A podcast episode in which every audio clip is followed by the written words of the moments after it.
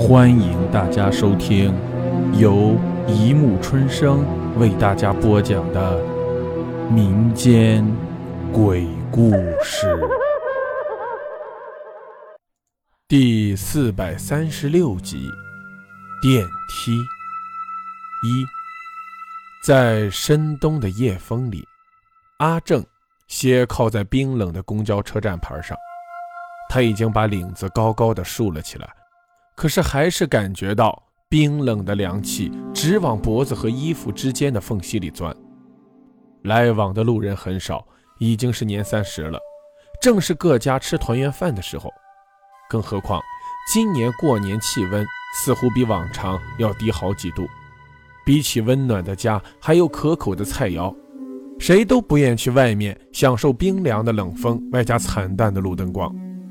阿正的目光。不安地扫荡着这条小街，偶有路人经过，他就挺一挺身子，表情格外坚毅地望向街口拐角处，似乎是一个急切等待下一班公交车好回家过年的公司职员。他的表演无疑是成功的，好几个过路人纷纷将同情的目光投向他。阿正顺势抬手腕看了看卡西欧表，耸了耸肩膀，重重地叹了口气。当然，心不在焉的他根本没有看清指针的确切位置。对面丽人坊的霓虹灯终于闪了起来，红亮亮、紫悠悠的光在阿正的脸上一跳一跳，显得他的表情很是暧昧不清。又过了半晌，在确定了稀稀拉拉的几个路人里没有熟悉面孔后，阿正几步跨进了丽人坊。十几只眼睛齐刷刷地落在他身上，那感觉仿佛是一群看见了新鲜牛粪的绿头苍蝇。还来不及感受一下里头的暖气，阿正的胳膊已经被一个香水味很浓的女人给拉住了。帅哥，敲背还是洗头？敲背的话，去里面好了。阿正在那十几只眼睛的注视下，浑身不自在，忙不迭地回答道：“啊啊，嗯，敲背。”先敲一下背好了。香水对着账台上一个脸上像刷了石灰的女人挤了挤眼，领着阿正往暗的不见尽头的后廊走去了。这是一栋让很多人艳羡却又望而止步的高层写字楼，因为在他那奢华的外表下，同时聚集了那个地区最有影响力的几个超级大公司，代表着那座城市的繁华。那年夏天，阿正刚从大学毕业，就进了那栋大楼上班。当时很多人都用一种酸酸的语气对他说：“哎，你小子真有福，在这么高级的地方上班，一毕业就是白领阶层了，真牛逼。”每每听到这样的话，阿正都没有一点点飘飘然。从小他就是一个超级自信的人，他认为成功和他之间根本就是所属关系。进到高级写字楼上班理所当然。的确，他算是个成功的男人，很多同龄人没有的他都有了：钱、事业，还有背后那个女朋友小娜。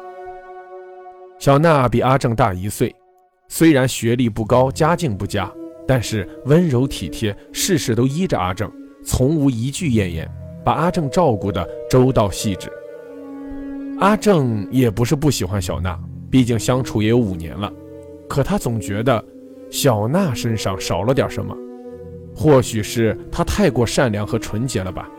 阿正不止一次的想到，如果她能更加野性一点，更有活力一点，这样或许会更好。五年前，阿正还在念大学的时候，小娜在他家楼下开了一个小店，卖油盐酱醋什么的杂货。当阿正第一眼看到小娜的时候，就不由自主地在他的小店里接连吃了五只冰棍儿，用他自己的话说，就是情不自禁，就是被鬼附身。打那以后，阿正就骗父母说学校里课少，隔三差五的往家里跑。在不停地追求了一年以后，阿正终于如愿以偿，让小娜成为了自己的女朋友。从此，他就成了学院里差不多所有男生羡慕的对象。阿正喜欢睡懒觉。小娜就在大清早坐一个半小时的车赶到学校，给他送来热腾腾的豆腐脑。阿正抱怨饭菜不合胃口，每天下午小娜就用保温瓶盛来自己做的饭。秋季学院里有足球联赛，小娜就会事先准备好姜汤，在中场时给阿正喝。春天里下雨，小娜担心阿正粗心忘带伞，干脆就送伞到学院里，又怕阿正已经淋了雨会伤风，还给他备了板蓝根和康泰克。一年以后，很多老师和学生因为娇俏可人的小娜知道了阿正，佳话频传，于是阿正成了名人。这段美丽的姻缘，甚至让他的官运都亨通起来，从一个小班长到学生会主席，从一个小团员到学生党员，一路扶摇青云直上，直到毕业后顺利地进入了那栋标志着事业和金钱的摩天大楼。但是，阿正。越来越觉得小娜太过清纯了，跟那栋大楼里的女人比起来，她身上欠缺的不仅仅是一种野性，更是一种味道，一种让阿正无法启齿的味道。小娜善良，善良的像一只出生不久的小猫，害羞怕事，什么也不懂。虽然初始能满足阿正的征服欲，却无法让他得到进一步的满足和愉悦。阿正想到了哪里可以有满足他的女人，他甚至成为了那里的常客。当然，他没有对小娜说，什么也没有说，他自然舍不得放弃小娜。好了，故事播讲完了，欢迎大家评论、转发、关注，谢谢收听。